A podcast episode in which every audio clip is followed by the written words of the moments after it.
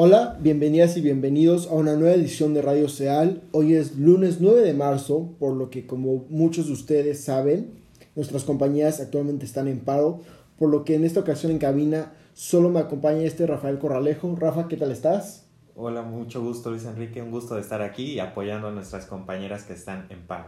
Igualmente, un gusto estar contigo presente y sí, efectivamente, apoyando a nuestras compañeras que actualmente se encuentran en el paro por la cuestión que pues hemos venido platicando desde varias semanas atrás, el tema de los graves feminicidios, la tendencia al presidente a ignorar y preocuparse más por el avión y otras cuestiones que pues obviamente demandan acciones más contundentes e inmediatas para tratar de mejorar la situación del país. Pero bueno, eso es una noticia. En cuanto a las otras, ¿qué te parece si arrancamos con nuestra nueva sección que es género y diversidad? En consideración de todo lo que sucede en este país, hemos decidido abrir una nueva sección en Radio Seal. Y bueno, Rafa, primera voz que escuchamos aquí. Sí, bueno, eh, cabe destacar que eh, eh, transparencia va de la mano ahorita con equidad. Entonces tenemos que el pasado 28 de enero el Consejo de la Judicatura de la Ciudad de México remitió al Congreso los expedientes de los ocho magistrados del Tribunal Superior de Justicia que estaban por cumplir con su periodo de funciones por primera vez en años se llevó a cabo la anulación de la ratificación automática de tres magistrados, cesándolos de sus funciones debido a su situación en relación a la, violencia de género. El magistrado Héctor Jiménez López fue acusado de, de, reclasificar los delitos por los que fue dejado en libertad Juan Carlos García Sánchez, quien estuvo involucrado en la muerte de su exesposa Abril Pérez Zagaón. Recordemos un grave feminicidio y uno que se suma a la gran lista que tenemos lamentablemente en nuestro país. El magistrado Horacio Cavazos López fue acusado por su propia esposa de haber violentado sexualmente a sus dos hijas de 5 y 7 años. Por último, la, la, magistrada Rosa Laura Sánchez Flores fue acusada de reducir la sentencia de dos jóvenes que habían obtenido la pena máxima, máxima para menores de edad por haber secuestrado, violado y posteriormente asesinado a Diana Belén Hernández el 28 de mayo de 2016. El, el, proceso inició el 4 de febrero y concluyó el día 28 del mismo mes, con la no ratificación de los primeros dos magistrados. Rosa Laura Sánchez quedó libre de cualquier pena, aun cuando su actuar demostró que el acceso a la justicia no es igual para hombres y mujeres, algo muy lamentable. Después de no garantizar que ésta se aplicara al caso de, Diana Belén, por lo anterior, el marco jurídico parece todavía ambiguo ante las demandas del movimiento feminista, que son muy válidas y que debemos en todo momento defender. Mm. El movimiento feminista toma las calles y exige justicia. Mientras los magistrados desconocen su, su definición, las mujeres están siendo partícipes en la coyuntura política que el momento exige. Marchan, pintan, cantan, bailan y se escuchan en las calles, pero su voz no llega al interior de los tribunales. Toda lucha conlleva una responsabilidad, por lo que el feminismo debe trascender las barreras institucionales y llegar a las conciencias de nuestros funcionarios públicos para lograr que América Latina sea toda feminista, desde sus juzgados hasta sus ciudadanos. Hace falta feminismo en las calles, en la toma de decisiones y en la formulación de políticas públicas. En la búsqueda de una sociedad justa y equitativa se requiere un esfuerzo integral de todas las partes que la conforman. Efectivamente, Rafael, por ejemplo, llama la atención, escuché esta parte del magistrado Manuel Horacio Cavazos, quien fue acusado por su propia esposa de abusar de sus hijas. Entonces, si colocamos todo en perspectiva, resulta interesante considerar que quienes son los responsables de dictar las sentencias, de ejercer justicia, y realmente de perseguir a los presos son quienes muchas veces replican estas mismas conductas. Entonces es difícil plantear que pueda haber un cambio, pueda haber sentencias correctas cuando los mismos magistrados son quienes detienen el proceso. Claro, no, no pueden eh, emitir una sentencia cuando el mismo, la misma estructura está dañada. los mismos que integran este sistema penal llevan a cabo a las llevan a cabo esas prácticas que intentan ellos eh, erradicar de alguna manera. Es muy lamentable que como lo mencionaron en el boletín, el acceso a la justicia no es igual para hombres y mujeres. hay claras diferencias y es algo que hoy los movimientos feministas lo están intentando cambiar. Están no están violentando, están enojadas porque las están matando, lamentablemente. Efectivamente, Rafa. Y bueno, hablando, digamos, de las estructuras que deben ir cambiando, en elecciones en esta ocasión hablamos de que si bien la batalla feminista por el reconocimiento de los derechos humanos, civiles y políticos ya tienen una larga historia, no fue hasta la reforma constitucional de paridad de género en, en la cual genera que hoy existe un equilibrio de 50% mujeres y 50% hombres en las diferentes cámaras legislativas. Sin embargo, aún es necesario desarrollar mecanismos para que exista equidad de género sustantiva, políticas con perspectiva de género, una reestructuración de la participación política de la mujer en los partidos políticos y su involucramiento en materia electoral. Y es siguiendo su involucramiento en materia electoral que las solicitudes del registro de candidaturas por los partidos políticos, el Congreso Local de Michoacán aprobó reformas a algunos artículos de su código electoral. Hay que recordar que en el ámbito de elecciones, o más bien de tribunales electorales, nos rige primero la estructura federal, que es el Instituto Nacional Electoral, y cada estado tiene su propio instituto, donde se miden ciertas cosas. Y bueno, Dicha iniciativa fue promovida por los diputados de la Comisión de Asuntos Electorales y Participación Ciudadana, así como de Igualdad de Género, en correspondencia a la propuesta del legislador independiente Javier Párez Andrade, quien resalta la necesidad de actualizar el marco jurídico local a las normas constitucionales para garantizar que tanto los procesos a la esfera electoral como la nominación de candidatos y candidatos se realicen a la luz del principio de paridad. Además, ha celebrado los foros ciudadanos para la actualización del marco normativo electoral con el objetivo de eliminar las barreras que limitan la participación política de diversos sectores de la sociedad. Al reformar el Código Electoral, se busca que para el 2021, año en el que volvemos a tener elecciones para cámaras de diputados, cámaras de senadores y algunas gobernaturas, pueda tener un proceso normativo que se encuentre enmarcado por la equidad y participación igualitaria para todos los ciudadanos y las ciudadanas. Asimismo, se le otorgan facultades al consejero electoral del Instituto Electoral de Michoacán, el IEM, para examinar el cumplimiento de la paridad de género en el registro de candidaturas por los partidos políticos. Ante el IEM debe cumplir con la paridad horizontal, vertical y transversal. ¿Qué, qué significa? Que, que hay una paridad en todas las postulaciones para ocupar distintos cargos. Del mismo modo, busca obligar a los institutos políticos a postular mujeres en espacios que puedan ganar y no en aquellos donde es imposible porque les permite cumplir con la cuota de legislación electoral. Que esto hay que profundizar un poco, es cuando tú sabes que uno de tus candidatos o candidatas definitivamente no va a ganar en un distrito y pues con tal de cumplir con ciertas cuotas decides enviarlo a ese o enviarla a ese sabiendo que pues no hay forma de ganar. Entonces se pretende que se metan en distritos donde ellas sí puedan ganar y pues no nos quieran dar gato por liebre, como dicen. Y bueno, todo lo anterior se da con el fin de que las mujeres no solo ocupen cargos públicos, sino que se involucren en las decisiones políticas y que con ello se puedan generar políticas públicas con perspectiva de género. Ese tema ridículo que luego la gente dice, tú lo, tú lo conoces bien Rafa, que es vamos a hablar de lactancia materna y el foro son puros hombres. Exactamente. Y dices, bueno. No, como lo este, hizo López Dóriga, ¿no? Hablar de feminismo con tres hombres más en la mesa. Bueno, que creo que eso no es congruente. Como dicen, no entienden que no entienden.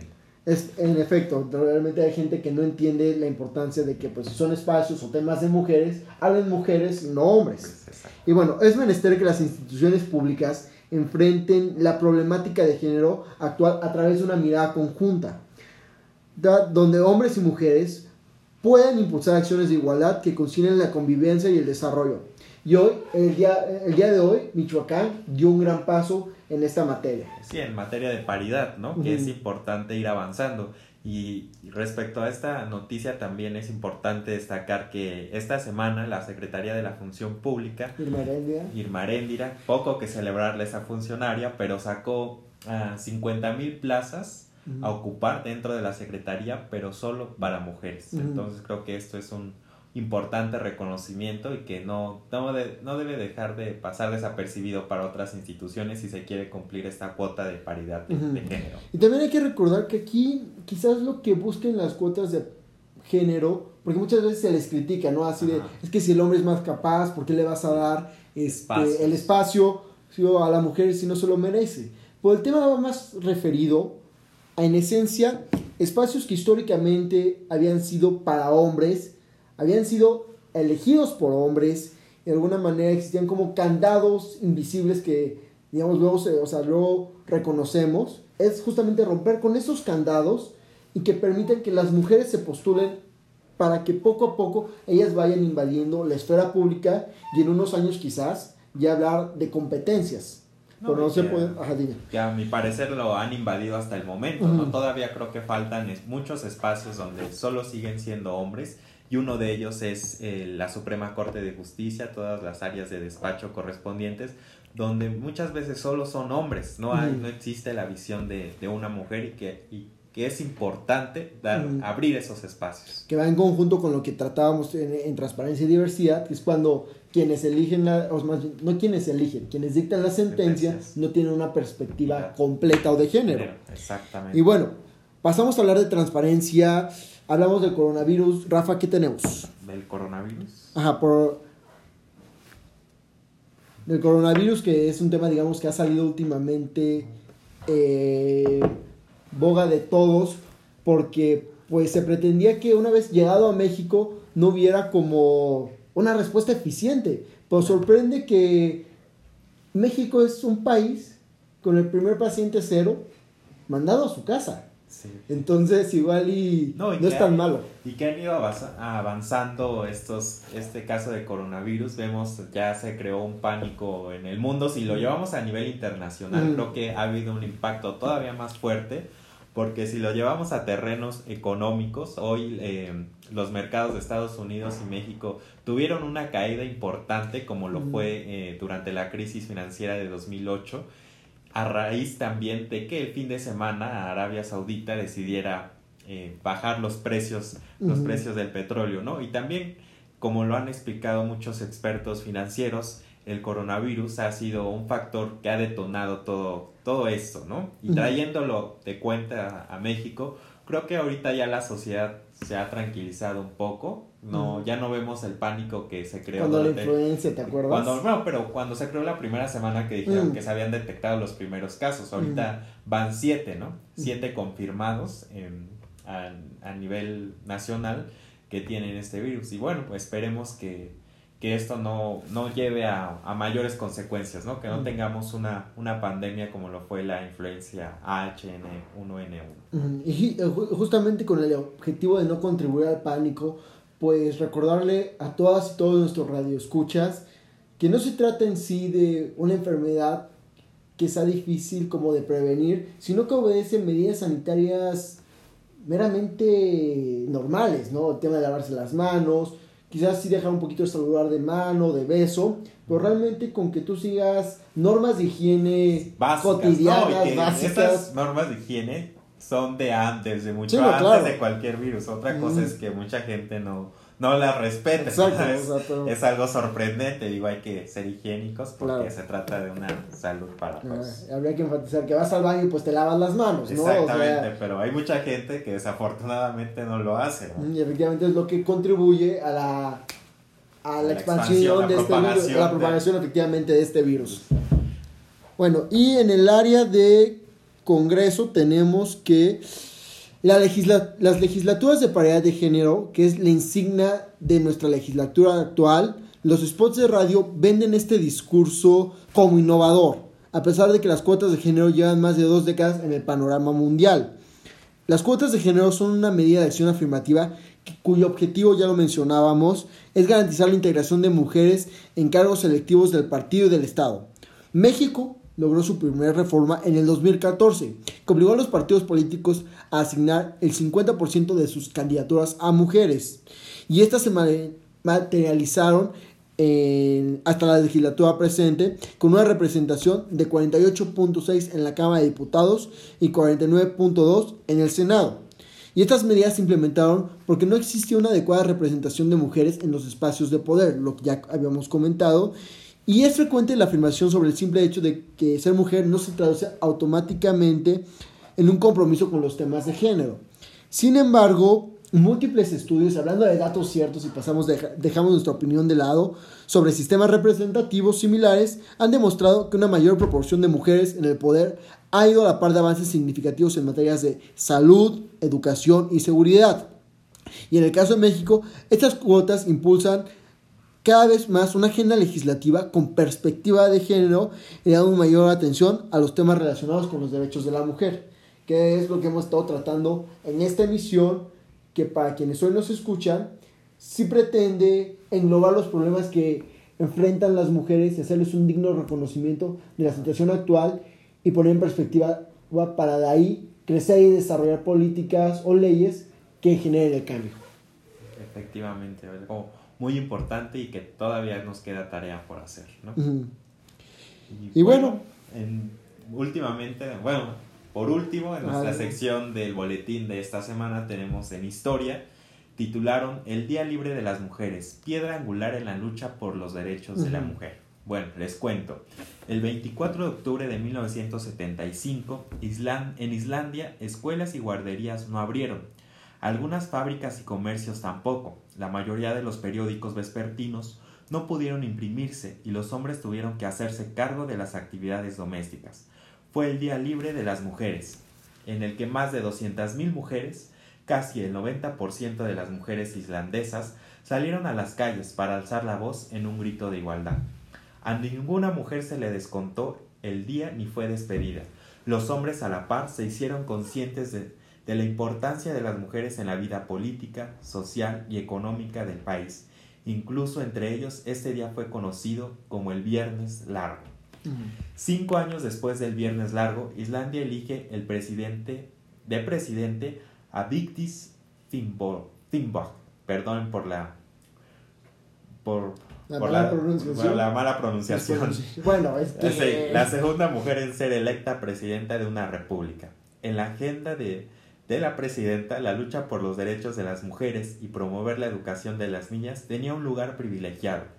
Hoy en Islandia es el país feminista por excelencia. La representación de mujeres en el Parlamento es muy alta. La ley laboral no solo, da seis meses de maternidad retribuida, sino que hace obligatorio el permiso de paternidad y la brecha salarial es la mejor en todo el mundo. La menor, perdón. El movimiento no se limitó a Islandia, sino que traspasó fronteras. En Argentina, el paro femenino se ha usado por organizaciones feministas para, proclamarse en contra de la violencia de género y los derechos reproductivos en el movimiento Ni Una Menos y Vivas Nos Queremos, que tuvieron lugar el 8 de marzo de 2015.